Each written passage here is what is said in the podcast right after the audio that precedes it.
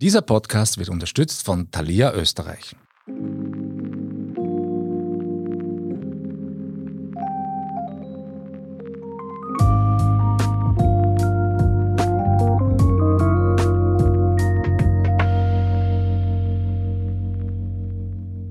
Hallo und willkommen zu Feierabend, dem Standard-Podcast mit Prominenten. Ich bin Michael Hausenblas. Und ich bin Anne Feldkamp. In diesem Podcast laden wir alle zwei Wochen interessante Menschen ein, die Sie vielleicht schon aus Funk und Fernsehen kennen. Wir sprechen mit ihnen aber nicht nur über ihren Beruf, sondern auch darüber, wie sie ihre Zeit nach der Arbeit verbringen, wie sie die Hürden des Alltags meistern und was sie sich als Privatpersonen über aktuelle Themen denken. Heute sprechen wir mit dem Spitzenkoch Konstantin Filippo übers Essen über den ganz normalen Stress in der Sterneküche und jenen in Zeiten von Corona und natürlich auch darüber, wie seine Tochter sein Leben verändert hat. Einige mögen in seinem Lokal in Wien zu Gast gewesen sein, andere kennen ihn aus Fernsehkochshows. Konstantin Filippo gehört zu den besten Köchen dieses Landes. Seine Lokale sind mit acht Hauben und zwei Sternen dekoriert. Lieber Konstantin Filippo, willkommen. Hallo. Apropos Feierabend, wie stressig ist denn der Job eines Sternekochs wirklich? Ja, also er ist schon stressig, aber wie es bei den meisten Dingen ist, die man liebt und gerne tut, merkt man den Stress nicht. Ich habe oft das Gefühl, wenn ich acht Stunden was dran habe oder in der Küche war, dass ich nichts dran habe.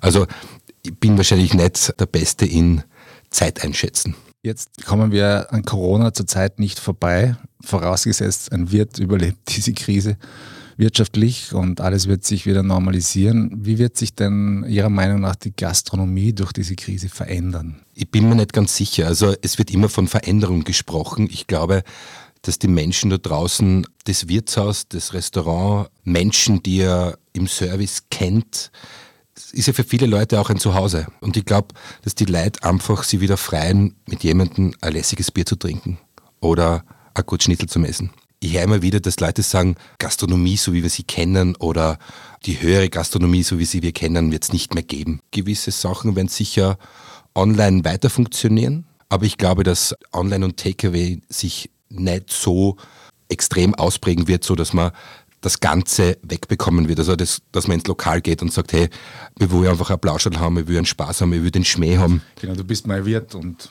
Genau. Also, ich glaube, das wird nicht funktionieren. Mhm. Jetzt vielleicht zurück nochmal zum Stress. Es gibt ja viele Spielfilme, in denen Küchen vorkommen. Da geht es meistens höllisch zu und ein Geschrei. Und was darf man denn nicht sein, um in ihrer Küche bestehen zu können? Bei mir ist es eigentlich immer gleich. Also ich, ich mag einfach Menschen, die das, was sie gern machen oder lernen wollen, mit offenem Herz empfangen. Also ich bin jetzt nicht, es muss nicht jemand von den besten Restaurants kommen. Ich glaube, ich muss ehrlich sagen, es verändert sich ja alles. Also Schreien ist wahrscheinlich eine Unsicherheit und wie wir damals vor achteinhalb Jahren unser Restaurant aufgesperrt haben, war ich auf jeden Fall unsicher aufgrund von Existenzängste und was mit dem Ganzen halt, schaffen wir das, kriegen wir das hin. Durch die Unsicherheit glaube ich, dass man schon mal um sich schreit. Aber dadurch, dass ich ein super tolles Team habe und das schon sehr lang bei mir ist, hat sich das gelegt. Also ich bin ein bisschen milder geworden. Ja, aber geht es so zu oder ist das ein Klischee aus diesen Filmen? Naja, es geht natürlich es ist, kommt aus dieser Charaktersache. Ich fühle mich sehr wohl, wenn alles herumrennt, gibt es ja keinen Grund, scharfe Kommandos zu geben. Also wir sind mittlerweile im Augenprinzip, ja. Also wir schauen uns an und wissen sofort, um was es geht. Natürlich gibt es den einen oder anderen scharfen Ton, weil natürlich in dieser, weil wir permanent und die ganze Zeit gegen die Zeit arbeiten und Zeit unser größter Gegner ist. Mhm. Deswegen gibt es wahrscheinlich dieses, wir reden uns das aus und umarmen uns und dann fangen wir zum Arbeiten an, gibt es wahrscheinlich in der Küche nicht. Ne?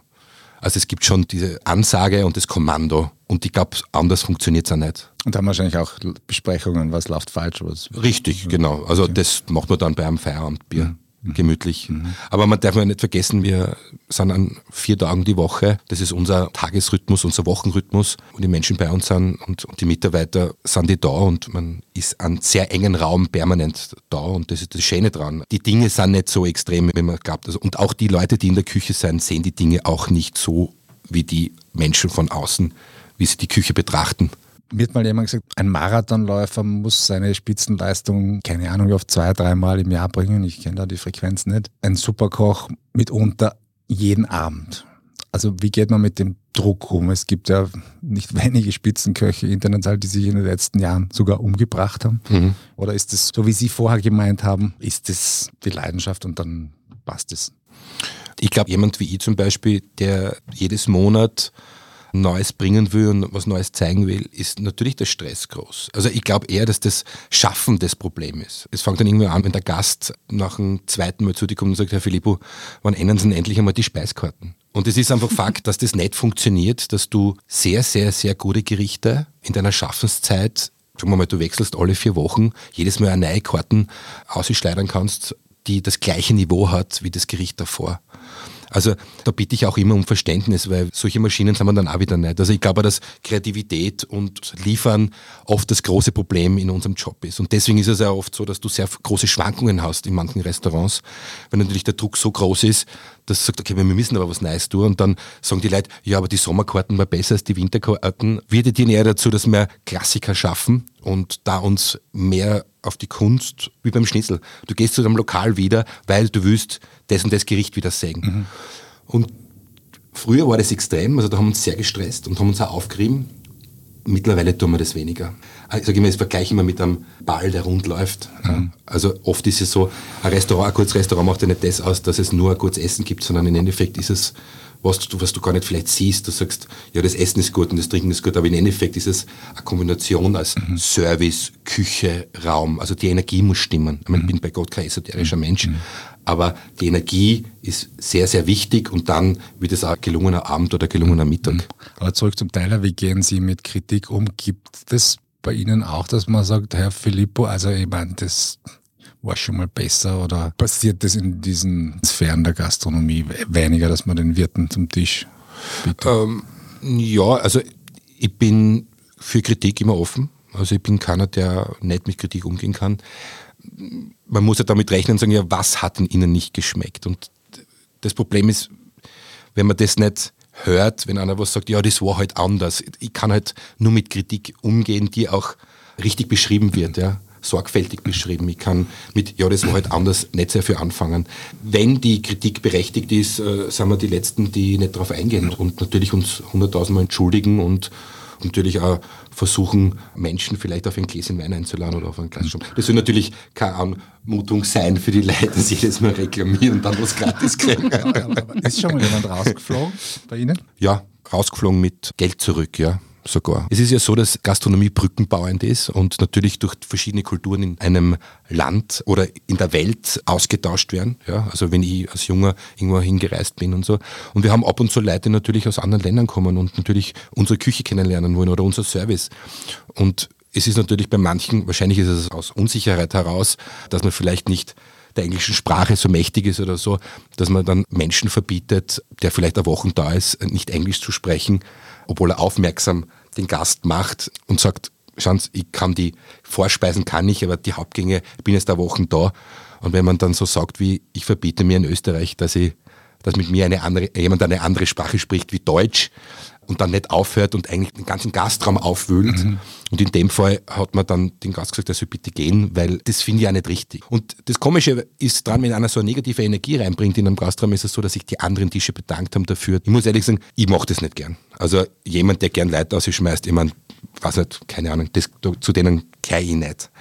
Aber es gibt nicht der, der die Artischocke kritisiert, fliegt jetzt raus oder so, sondern es ist rein das, dass man sagt, okay, Respekt. Es gibt ja immer diesen alten Satz, Gast ist König, aber ja, er ist halt leider in unserem Schloss, ja, und nicht in seinem eigenen. Also ich finde einfach, für mich ist das Wichtigste, wie man miteinander redet, auf Augenhöhe. Mittlerweile ist es aber so, dass nicht nur vor Ort im Lokal die Kritik geäußert wird, sondern es werden ja auch auf TripAdvisor ständig Kritiken verfasst. Hm. Stresst das? Früher hat es mal vielleicht gestresst. Ich bin jemand, der mittlerweile Dinge ausblenden kann. Also ich glaube, das ewige TripAdvisor-Pashing ist vielleicht nicht das Richtige, aber ich glaube grundsätzlich ist es so, dass TripAdvisor wahrscheinlich nicht äh, sorgfältig genug ist, um Kritik abgeben zu können. Und wenn Kritik dann abgegeben worden ist und es vielleicht nicht gerechtfertigt ist, dann musst du hunderttausendmal da hinschreiben und dann löscht es trotzdem keiner, weil es ist nicht arg genug und ich weiß was. Also ich lese keine TripAdvisor-Kritik. Es ist mir auch nicht wichtig, was ich dort für ein Ranking habe. Und ich finde auch, man sollte seine Mitarbeiter von dem Ganzen schützen und ihnen auch erklären, dass das nicht Dinge sind, wo man sie aufreibt. Ja. Also mhm. TripAdvisor ist okay. Ich finde, wenn jemand sich auskennt und seinen Job wirklich ernst nimmt und jetzt ein Kritiker ist, dann soll er das tun. Wir sind ja auch da dafür. Es ist nicht so, dass mhm. wir jetzt sagen, okay, wir wollen kochen, wenn wir wollen und Kritik bringt uns ja auch was. Ist ja nicht ganz unwichtig. Ja. Was halten Sie denn davon, wenn die Gäste im Lokal das Smartphone rausziehen und das Essen fotografieren? Ist das für Sie irgendwie gratis Werbung oder ist das sowas, was nervt? Ich bin jemand, der nicht unbedingt sie aufreibt auf solche Sachen. Es war mal so lang Usus, dass man die Restaurants immer so aufgeblasen hat und du musst die so und so anziehen und so und so. Also man braucht sich nicht wundern, warum die nächste Generation nicht mehr in Sterne und sagen wir mal Haum-Restaurants gehen will, weil das sind ja eigentlich tote Räume dann irgendwann gewesen. Also das keinen Spaß mehr gehabt. Warum gehe ich fort? Weil ich will Spaß haben. Ich finde, es soll jeder gemessen des Restaurants das machen, was er gerne tut. Klar, fotografiert der eine schlechter, der andere besser, aber das kann da im normalen Leben bei seinen Eltern auch passieren. Ich habe auch schon ein paar Fotos von meiner Mutter gekriegt, die nicht so die besten waren. Also man darf nicht alles so ernst nehmen. Ja. Mhm. Machen Sie das selber, wenn Sie essen gehen, dass Sie mal irgendwie das Essen fotografieren? Ja, wenn ich was Interessantes sehe, schon, ja. Ah, wann, also, das, wann das letzte Mal? Dadurch, dass ich gerne in Paris bin, gibt es immer wieder sehr klassische Restaurants, die ich gerne fotografiere. Also Paris ist für mich eine tolle Essstadt und da fotografiere ich gern. Aber wie gesagt, es geht gar nicht um das, es ist mehr für mich. Also ich poste es nicht. Es ist mehr für mich, weil ich einfach die Dinge vielleicht dann vergiss, die ich vielleicht gesehen habe, die mir taugen. Sie haben Ihr Unternehmen zusammen mit Ihrer Frau aufgebaut. Mhm. Ihre größte Schwäche aus der Perspektive Ihrer Frau? Dinge nicht fertig machen zu können. Also ich brauche bei jedem Ding, was man bespricht, das schon fertig ist, rolle es nochmal auf und nochmal auf und nochmal auf. Und ich muss es unbedingt noch drei Stunden besprechen, weil sonst habe ich nicht das Gefühl, dass es das wert ist, um es zu machen. Und sie ist dafür genauer und schneller und bringt es auf den Punkt und dann brauche ich nochmal drei Stunden und dann wieder zurück. Also ich habe keine Abgabe. Ich tue mir sehr schwer mit Loslassen. Beim Essen schon. Ja, das schon. Aber ich muss alles nochmal angreifen, dass es eh passt. Und dabei ist es eh schon fertig. Und hat mich schon in manchen Situationen, äh, habe ich schon einmal mehr Zeit für was, was ich nicht wollte. Ja. Ich gebe keine Ruhe mit dem Stress. Eine äh, vielleicht heikle Frage sogar. Ja. Man hört ja in der Welt der Spitzengastronomie, ich nenne jetzt keine Namen, auch immer wieder von Drogenmissbrauch und Alkoholismus. Äh, wie sehen Sie das? Ist das wirklich ein Problem in diesen Sphären? Oder ist es der Druck oder ist es der Stress? Oder? Ja, ich glaube, also Alkohol und Drogen, das gibt es wahrscheinlich in jedem Business. Ja. Es kommt darauf an, was du für Typ bist. Ich weiß nicht, ob das immer nur Stress ist. Es gibt Leute, die haben einen ganz normalen Job und nehmen Drogen oder trinken gerne mal zehn Achteln. Jemand, der gern Drogen nimmt oder Alkohol, der muss das, glaube ich, selber für sich entscheiden. Ich muss ehrlich sagen, heutzutage ist es so, dass Gastronomie, man kann es ein bisschen gleich sehen mit, wie will man den Job lang möglich machen. Und ich will ja den Job sehr lange machen. Ich will den nicht in zehn Jahren auspowert sein, sondern ich sehe mir eigentlich als Langstreckenläufer und nicht mhm. als Sprinter. Und deswegen musst du auf die aufpassen. Und wir überlegen uns jedes Jahr, wie wir unsere Kräfte besser einsetzen und wie wir vielleicht besser ans Ziel kommen, ohne dass wir so Gas geben. Und klar, ich trinke gerne mal mehr als ein Achtel, ja, weil mir taugt es und der Wein schmeckt auch sehr, sehr gut. Ich bin kein Kostverächter, aber gleichzeitig ist es so, dass ich schon merke, wenn ich das öfters mache, dass ich einfach nicht so kreativ und nicht so aufmerksam bin. Und die Gastronomie ist sicher anfällig drauf, weil natürlich der Stress sehr hoch ist. Das Problem an der Geschichte ist einfach, dass es so kurz, so schnell ist. Also mhm. du hast in zweieinhalb Stunden in der jetzigen Zeit hat man Gott sei Dank sehr intelligente Gastronomen, die auch die Einteilung machen. Bei uns ist es so, alle halben, dreiviertel Stunden nicht mehr als zehn Gäste. Weil wenn der Schwung einer kommt, dann stehen wir da drinnen, wir kriegen es nicht aus und da entsteht ein Vakuum mhm. und das ist dieser Stressmoment. Früher war es so, es war dem Chef wurscht, der hat eingeblasen, 100 Gäste und hat gesagt, ja, so tut es nicht weiter. Und das funktioniert nicht. Da entsteht diese Leere danach. Mhm. Also das Problem ist, glaube ich, dass du nach diesem Schub danach in ein Loch fällst. Wenn du gar nicht anfängst und gar nicht aufkommen lässt, dann hast du mit dem kein Problem. Aber natürlich ist es so, wenn du von 0 auf 2000 und dann einfach runterfällst und wie man weiß in der Gastronomie natürlich kommt dann das nächste Thema. Die anderen Freien schlafen ja da meistens schon, wenn du um zwölf, halb eins fertig wirst, weil dann fängt ja dein Leben an. Mhm. Dann ist ja deine Zeit und dann saugst du noch einmal in zweieinhalb Stunden alles rein, was geht und dann bist du halt auf die Dauer hin. Frage in Richtung Boulevard. Zu Ihnen kommen angeblich auch Hollywood-Stars, von deren Präsenz in der Stadt sonst gar niemand was mitbekommt. Wie diskret müssen denn Sie und Ihre Mitarbeiter sein? Weil man hört immer wieder, der war beim Philipp und der war beim Philipp, aber kriegt es in den Medien kaum mit. Ist das so? Ja, wir reden eigentlich nicht drüber. Also ich finde, das ist, glaube ich, das Wichtigste für ein Hotel oder ein Restaurant, dass man eigentlich nicht darüber spricht, wer bei einem ist. Da sagt man dann auch dem Koch, du Nein. sagst nichts daheim, dass der ja, DiCaprio da war. Oder? Ja. oder Günther Jauch. Ja, eigentlich ist es so, dass man einfach dann versucht nicht, außer es fragt jemand, aber jetzt nicht, dass irgendein Service oder ein Küchenmitglied jetzt nicht rausgeht und sagt, kann man ein Selfie machen. Vielleicht würde er eh normal reagieren, aber ich glaube, ich hätte es auch gern, einfach ich will mehr Ruhe haben und ich will einen schönen Abend haben. Sie haben bei dem britischen Fernsehkoch Gordon Ramsay gelernt und treten auch selber in Kochsendungen wie Kitchen Impossible auf. Haben Sie sich Phosphor Ramsay abgeschaut und wie wichtig sind eigentlich solche Sendungen für das Business? Kitchen Impossible ist und war eine super Erfahrung, ist ein super Format, ist wahrscheinlich einer der besten Formate, die es gibt. Zu Gordon Ramsay, ich habe mir es gibt immer so wie die Frage, wen hast du als Vorbild? Und ich habe mir sehr viele Sachen angeschaut und ich kann nur sagen, von dem habe ich das gelernt, von dem habe ich das gelernt, von dem habe ich das gelernt. Und als Person, die du bist, musst du ja selber deine eigene Handschrift irgendwie erlernen. Und bin ich sehr froh, dass ich noch nicht so viel überlegen habe müssen. Ja. Fernsehen ist wichtig, aber ich glaube, wenn du merkst, dass es dir nicht so taugt oder dass es langweilig wird, also ich tue mir immer schwer, immer das Gleiche zu machen. Ich bin total neugierig, ich will es haben, ich will es sehen, aber wenn es vor allem immer wieder und immer wieder das Gleiche, das taugt man dann mit der Zeit nicht. Außerdem bin ich wahrscheinlich weniger ein Fernsehclown, also das ist nicht böse gesagt, aber man kocht dort, das ist eine Challenge und ich bin draufgekommen, ich tue mir sehr schwer, wie man sich gegenseitig an so eine haut. Also ich kann mit dem nichts anfangen. Also ich challenge mir jeden Tag in meinem Leben, in meinem Privatleben. Also ich will eh sehr viele Dinge unter einem Hut kriegen und dann gehe ich in verschiedene Formate, die ja nur mein Leben man haut sich gegenseitig in die Pfanne. Im wahrsten Sinne. Genau. Und der Zuseher erfreut sich, wenn er Fehler macht, die er selbst wahrscheinlich auch macht. Ich bin nicht der Meinung, dass das das richtig ist für mich. Ich glaube trotzdem, dass das genannte Format Weltklasse ist, Kitchen Impossible. Berichterstattung über unser Betrieb oder dass du was abgibst, eine Message oder so, super. Podcast. Ja, Podcast.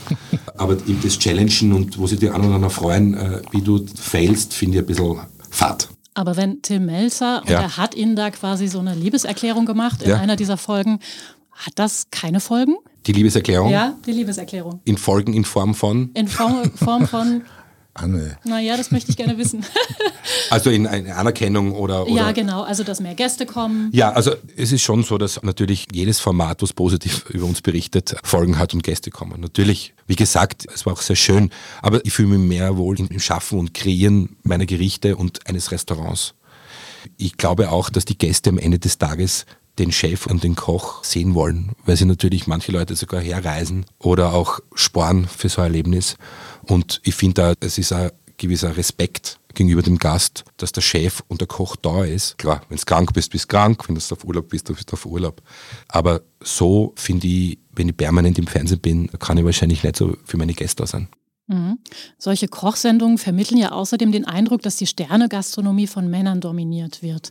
Warum gibt es denn so wenige weibliche Popstars in der Spitzengastronomie? Ich glaube mal grundsätzlich, es gibt ein paar. Ich werde immer wieder gefragt, warum es mehr männliche Popstars in der Küche gibt als Frauen. Ich muss ehrlich sagen, ich weiß es nicht. Ich glaube grundsätzlich, ohne der Frau zu schmeicheln, ich glaube, dass ja dem Mann ja weit überlegen ist in vielen Dingen. Ach so? Ja, also erstens einmal kennen sie viel mehr als wir und sie können auch viele Dinge gleichzeitig, wo ich bei der Hälfte, ich bin sehr gut in eines konzentrieren. Ja. Ich weiß es nicht. Vielleicht ist der Job gar nicht so erstrebenswert, vielleicht ist das deswegen so, ich habe keine Ahnung.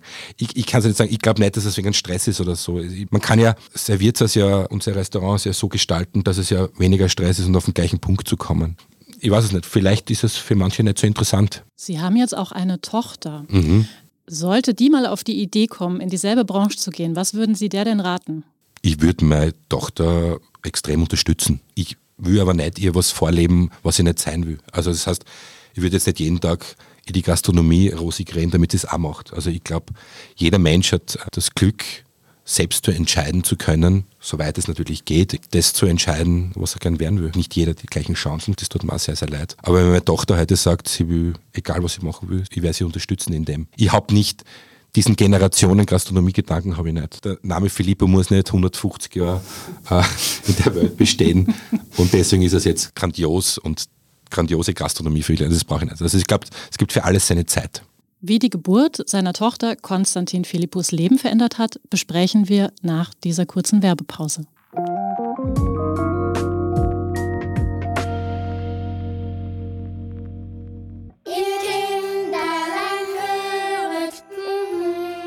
Die schönsten Weihnachtsgeschenke entdecken. Zum Beispiel sechs Monate das Thalia Hörbuch-Abo. Im Bundle mit dem Smart Speaker Google Nest Mini mit Sprachsteuerung. Für nur 59 Euro. Jetzt bei Thalia. Thalia. Welt bleibt wach. Wir sind zurück mit Konstantin Filippo. Herr Filippo, Sie sind zum ersten Mal Vater geworden. Elf Monate ist, glaube ich, die mhm. Tochter. Bedeutet das jetzt noch mehr Stress im Alltag, Küche etc. etc. oder erdet sie? Gibt es auch einen Moment der Erdung durch diese Tochter? Es gibt eine gewisse Erdung. Es ist super schön. Der Fokus verändert sich ein bisschen, aber der Fokus verändert sich für mich oder für uns als Familie nicht so, dass man sagt, okay, ich würde es nicht mehr schaffen und nicht mehr kreativ sein und nicht mehr weiter Gas geben. Aber natürlich, die Kleine gibt natürlich extrem viel Kraft und ist unser Goldschatz. Und wie wir alles meistern, positiv meistern wir auch diese Herausforderung, die gewünschte Herausforderung. Ich glaube, wenn man das gut macht, bindet man das Kind ein in seinem Leben und ist aufmerksam, was es gerne hätte. Und wir versuchen so normal wie möglich mit der Situation umzugehen, als Familie. Aber ich bin jetzt nicht für das geboren, dass ich jetzt glaube, auf einmal verändert sich das Leben so und sage, okay, jetzt muss ich brav sein und jeden Tag um die Zeit zu Hause sein. Und also wir sind da beide nicht so. Ich glaube, das Kind muss schon ein bisschen mit in unser Leben und umgekehrt. Bei Ihnen ist das natürlich nicht so einfach. Sie sind Unternehmer. Ihre Frau ist quasi auch Teil des Business. Könnten Sie sich vorstellen oder wäre das überhaupt möglich, dass Sie Väterkarenz machen? Grundsätzlich wäre es schon möglich, weil wir natürlich über die Jahre so gut aufgestellt sind und wir ein sehr tolles Team haben. Auf der anderen Seite glaube ich schon, dass man uns sehr, sehr bewusst ist und einem bewusst sein muss natürlich, was Selbstständigkeit bedeutet. Und es ist ein super Job. Wir machen es beide gern. Wir teilen uns gut auf. Wir haben Gott sei Dank Familie, die uns ab und zu hilft. Es ist natürlich schon so, meine Mutter ist in der Steiermark und von meiner Frau, die Eltern sind in Niederösterreich, also immer Zeit haben sie nicht. Ja. Aber wir haben Menschen um uns herum, die uns helfen. Wir wollen aber nicht das Kind äh, jetzt permanent abgeben und dass sie das Gefühl haben, sie ist irgendwie fehl am Platz. Also ich glaube, das Wichtigste für so einen kleinen Menschen ist, dass sie nicht das Gefühl hat, dass sie fehl am Platz ist in dieser Beziehung oder in diesem Stress, sondern dass es selbstverständlich ist, dass sie bei uns ist. Und was ist falsch dann? Die Kleine ist ab und zu im Restaurant und krabbelt am Boden umeinander mit ihren Spielsachen und ist halt dabei, während Mama und Papa über Projekte oder über irgendwas spricht. Also ich glaube, klar, es ist stressig und die Nächte nicht immer lustig und... Noch kürzer. Ja.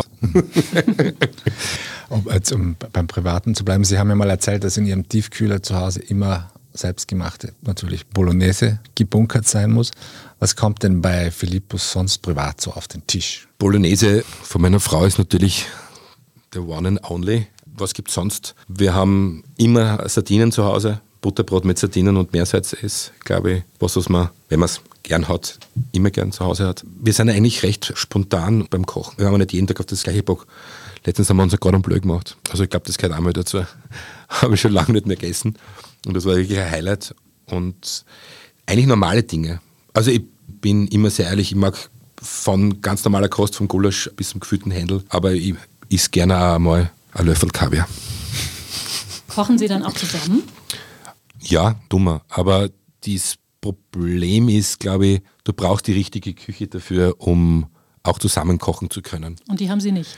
Die habe ich schon, aber wenn du mit einem Koch in einer Küche stehst, dass der einfach aufgrund seiner Erfahrung oder auch was er gelernt hat, wer ein Lehrbuhr war, gewisse Dinge einfach No-Gos sind. Also es gibt so ein No-Go, es macht keiner Kastel auf, ohne dass jemand sagt Entschuldigung. Und wenn ich meistens mit Nicht-Köche koche, habe ich immer blaue Schienbeine, ja. Also weil die dreschen immer die, die Kastel. Was ich damit meine ist, ich bin wahrscheinlich nicht der einfachste Mensch in. Also wenn man mich einladet, bitte kocht's für mich.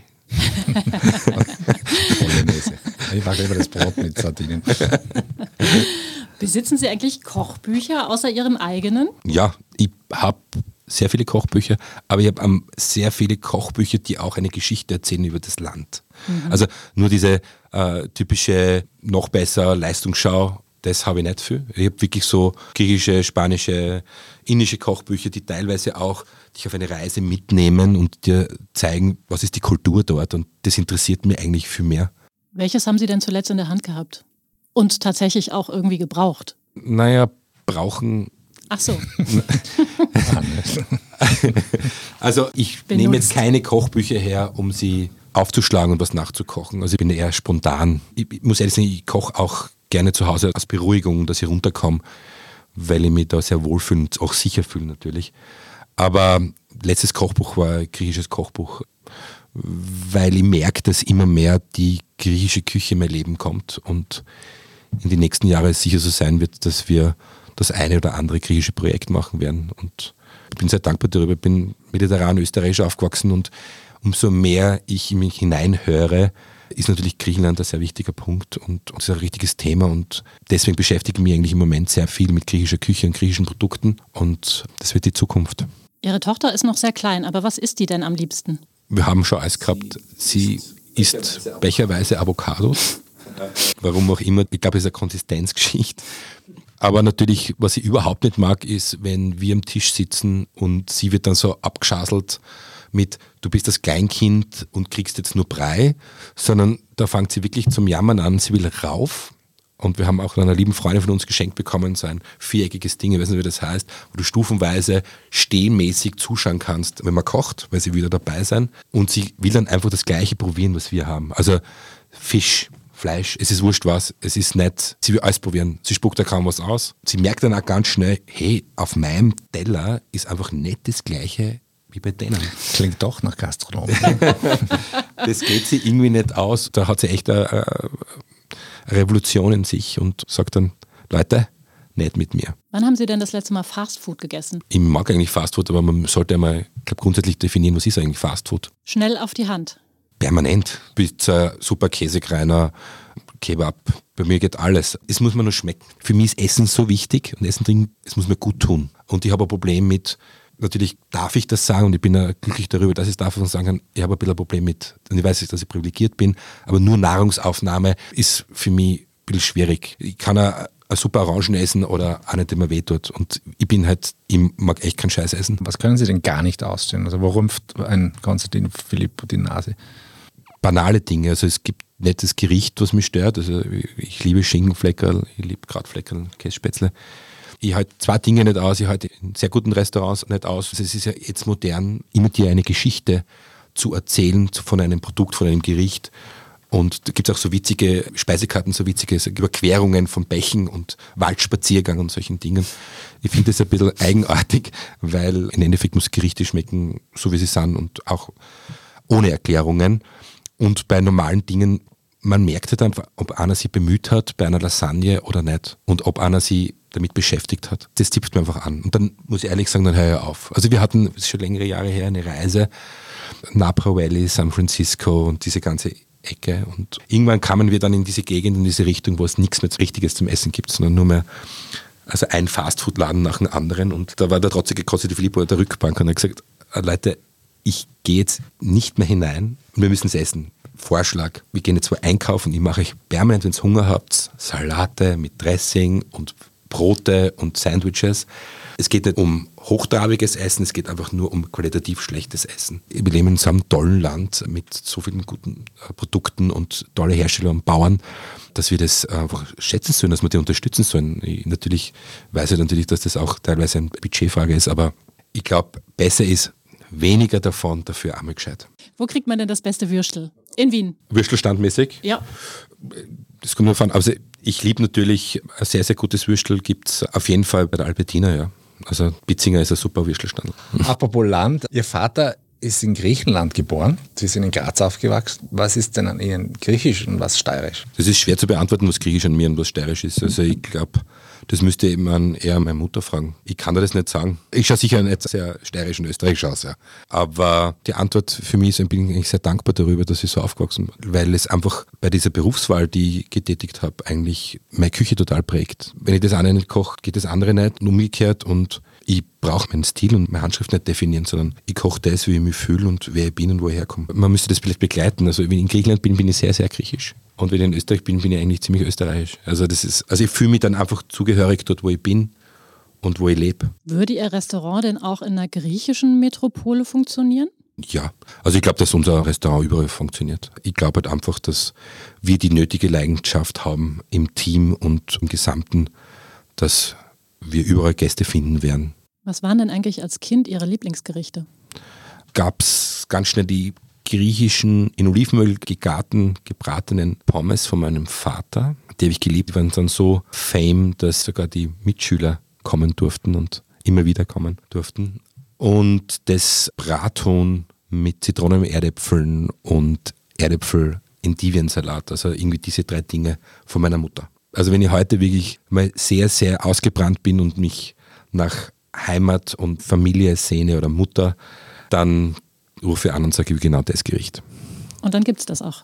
Ja, für einen Burli geht das schon. Was war denn das erste Gericht, das Sie so richtig bewusst gekocht haben? Haben Sie schon als Kind gekocht? Ja, Kaiserschmarrn und das Sugo von meiner Mutter. Dadurch, dass bei uns einfach Küche Lebensmittelpunkt war und meine Eltern beide gerne gekocht haben, habe ich einfach mit dann. Und ich weiß ganz genau, also so Palatschinken, Kaiserschmarrn und dann eben Bolognese. Also das sind die drei Dinge, mit denen ich glaube ich angefangen habe.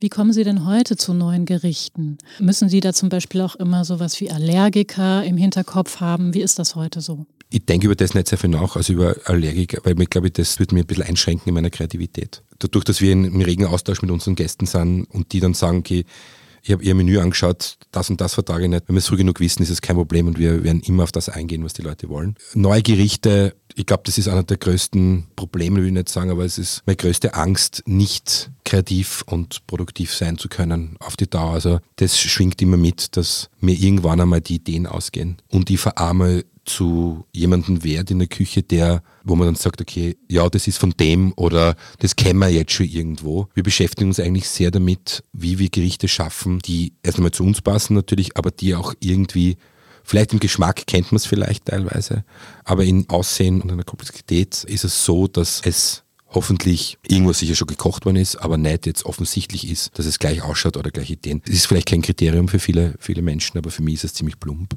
Also mich langweilt nichts mehr, wenn ich irgendwo essen gehe und ich merke, okay, ich war jetzt vor zwei Monaten dort und da essen, das kenne ich schon. Das kommt aus Schweden oder das kommt aus Dänemark. Wir machen oft ein Gericht und dann gehen wir in Research und dann sagt irgendjemand, Chef, äh, kleines Problem, das schaut nur ansatzähnlich aus wie das und dann verwerfen wir es. Also wir machen es einfach dann nicht. Und wir sind sehr stark in dem, dass wir mit Keramikmenschen zusammenarbeiten und Töpfern, die uns extra Plattformen für diese Gerichte machen. Das ist unser kreativer Ansatz. Also ich muss ehrlich sagen, ich bin in der Neukartenschaffung nicht der angenehmste Mensch. Weiß dann auch schon jeder, auch beim Freundschaftskreis oder Familie, weil wenn ich nicht weiterkomme, ist es schlimm. Aber es gäbe ja einen Plan B. Das heißt, wenn sie nicht Koch geworden hätte, Design eine Alternative sein können. Design? Ja. ja. Welch, welche Art? Design in der Tischlerei. Also ich hätte gern wahrscheinlich den Beruf Tischler gerne erlernt und hätte dann mit dem Objekte gestaltet. Ich habe jemanden ja kennenlernen dürfen, den Martin Mostbeck, der in dem ein Riesenvorbild ist und natürlich das Wichtigste, was man dazu sagen muss, ein grandioser Mensch. Und ich glaube, dass es im seltenen Fall ist, dass das beides zusammen geht.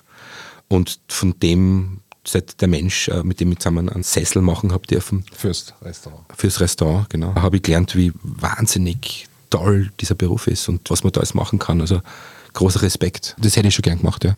Jetzt zurück in die Küche. Mhm. Immer öfters ist im Zusammenhang von Kochen und Ernährung die Rede von einer Ersatzreligion. Mittlerweile Begriffe wie Foodie etc. sind längst etabliert. Was halten Sie von dieser Entwicklung? Ich finde, es ist sehr wichtig, aber ich rede nicht als Gastronom darüber. Ohne jetzt wirklich ins Detail zu gehen, es ist wichtig, dass wir in unserem eigenen Land wertschöpfen. Es ist wichtig, dass die Bauern und die Produzenten, die wir hinter dem Ganzen haben, auch wertgeschätzt werden. Das heißt, du kannst halt nicht hergehen und auf der anderen Seite sagen, ich lebe so gerne in dem Land und nichts dafür zu tun. Also ich bin der Meinung, dass es so wie du dich ernährst und so unterstützt du auch deine eigene Region und dein eigenes Land in der Vielfalt von verschiedenen Gemüsesorten, Produkten. Und ich finde, wenn das das Tool ist, dass wir als Restaurant und daraus auch vielleicht der eine mehr bekannte, der andere weniger bekannte und dazu auch diese Plattform bekommen, darüber reden zu können, ist es sehr, sehr wichtig, dass heutzutage Foodies gibt und Menschen sich mit damit beschäftigen, dass das wichtig ist, dass man da drüber redet. Mit dem passiert natürlich, dass jeder seinen Senf dazu ergibt und natürlich jeder zweite Hobbykoch eigentlich der bessere Restaurantmensch ist ja, und der bessere Superkoch oder normale Koch. Das finde ich ein bisschen übertrieben, aber ich langweile mich nicht, mit Menschen über Essen und Trinken zu sprechen, die eine Begeisterung dafür haben und dafür brennen. Weil das sind die Fahnenträger, die halten das hoch und sagen, Leute, da gibt es jemanden da draußen, habt schon da hinten im letzten Winkel gibt es den und den Produzenten. Das ist ja auch bei Handwerk so. Also wir haben ja hunderttausend Sachen vergessen, die ja verschwunden worden sind wegen einer gewissen Ignoranz. Mir zipfen die Foodies nicht an, essbegeistert zipfen mich nicht an. Das fängt aber beim Gasel Milch an und beim Joghurt an. Ich rede nicht von Hummer und Kaviar, sondern ich rede von ganz normalen Dingen. Und das und das Gemüse zur richtigen Zeit. Heute hat ja kaum wer unter 30 noch keine vegane Phase. Mhm. Denken wir doch vielleicht zu viel übers Essen nach? Boah. Also ich muss ehrlich sagen, na, weil ich glaube, dass die meisten Menschen, das hört sich jetzt vielleicht ein bisschen hart an, aber die meisten Menschen vergiften sie mit Produkten. Und ich sage vergiften, es gibt so viele Darmkrankheiten, deswegen mit Essen, weil sie nicht drüber nachdenken. Also geht es nicht um Geld, es geht rein um das, weil es gibt viele Bauern, die haben einen ganz normalen Preis. Ich finde, man soll sich sehr wohl überlegen, was man isst, weil natürlich die Kette nach hinten ja auch eine Wertschätzung ist. Die Menschen im Allgemeinen sind sehr gut, sich zwar Dokumentationen über das anzuschauen und super Filme dabei anschauen und sagen, um Gottes Willen, um Gottes Willen. Und irgendwie eine Woche später denken sie sich wieder, scheiß drauf, ich ernähre mich trotzdem so weiter. Und es ist aber nicht so schwer. Also auch bei der vegetarischen, veganen Küche. Jeder soll es so essen oder sich so ernähren, wie er glaubt. Also ich finde äh, dieses Passion auf das oder das andere finde ich total blöd. Also ich glaube, da macht man verschiedene Religionen draus, die nicht notwendig sind zu tun. Aber ich finde, man sollte schon über Essen und Trinken nachdenken. Kann man denn seinen Geschmackssinn trainieren? Und brauche ich dafür die Sterneküche? Ah, die Sterneküche brauchst du nicht. Ich bin mir nicht sicher, ob es Geschmackssinn ist. Es geht mehr um das, dass du dir erinnern kannst, wie es richtig schmecken zu hat. Also das ist ja so, ich weiß nicht, ob du das kennst. Also das habe ich früher auch gehabt als Kind. Wenn ich in einem Wirtshaus war, also zu Hause wurde es ja nicht gemacht, aber wenn jemand sehr viel Suppenpulver in seine Suppen rein dann hat, merkst du, der Mensch wird wahrscheinlich bei einer normalen Suppen sofort, sobald er es kriegt, sofort den Salzstrahl in die Hand nehmen und sofort nachsalzen weil da hinten in seinem Hirn was abgespeichert ist, was natürlich richtig ist, weil er, kennt es nicht anders.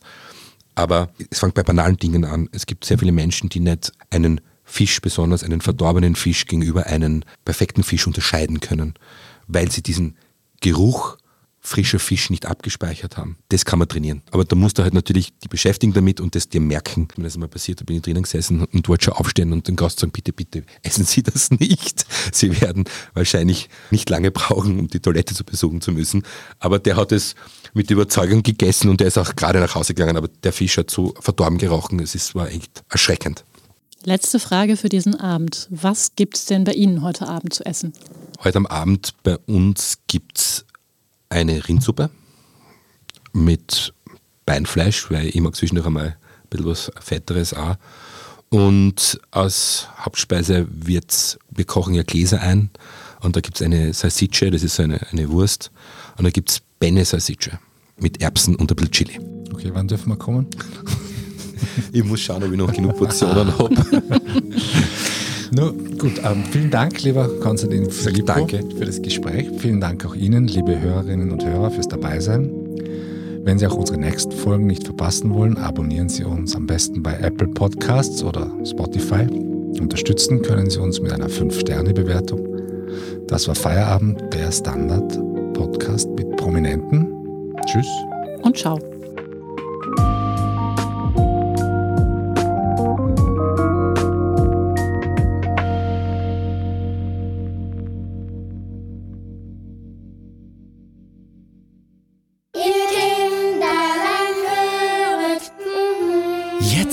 Schönsten Weihnachtsgeschenke entdecken. Zum Beispiel sechs Monate das Thalia Hörbuch-Abo im Bundle mit dem Smart Speaker Google Nest Mini mit Sprachsteuerung für nur 59 Euro.